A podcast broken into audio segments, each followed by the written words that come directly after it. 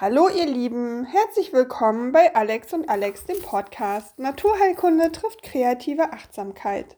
Heute eine Solo-Folge von mir, Alex Alexandra Lutschak aus der Kreativothek in Sprockhövel. Heute habe ich einen kleinen Impuls dabei.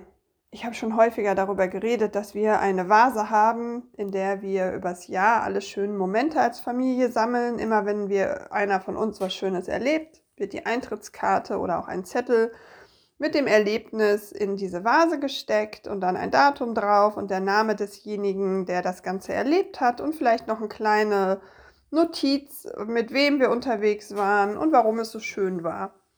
Unsere Kinder sind im Moment eher im Teenageralter. Die haben gerade nicht mehr ganz so viel Bock darauf. Ab und zu landet noch mal ein Zettel in dieser Vase, aber als sie kleiner waren, da ähm, funktionierte das viel besser. Aber ich bin der festen Überzeugung, wenn sie irgendwann größer sind oder vielleicht ihre eigenen Familien haben, dass sie das Ganze dann auch wieder aufleben lassen. Trotzdem sammle ich und auch manchmal mein Mann, sammeln wir noch Glücksmomente.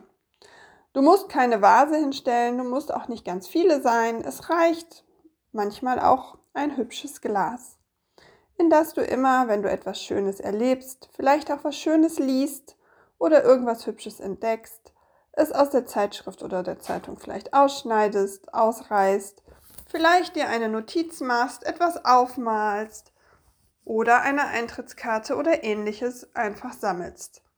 All diese schönen Momente kommen dann in dein Glücksglas. Dieses Glücksglas kannst du natürlich auch gestalten und Bänder mit Perlen drum wickeln oder Dinge draufkleben, was draufschreiben, das Glas anmalen.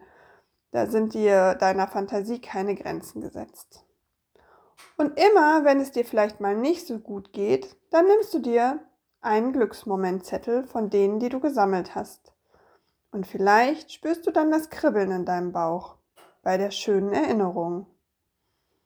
Oder du merkst, wie du lächeln darfst, weil die Erinnerung dir ein Lächeln schenkt.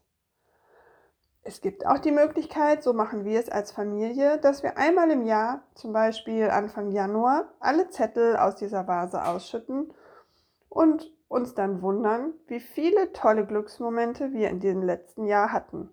Meistens wundern wir uns, dass diese Dinge noch nicht mal ein Jahr her sind Oft kommt es uns so vor, als wäre das vor zwei oder drei Jahren gewesen, dass wir dieses Konzert oder den besucht haben oder in dem Kinofilm waren oder uns mit den Leuten getroffen haben.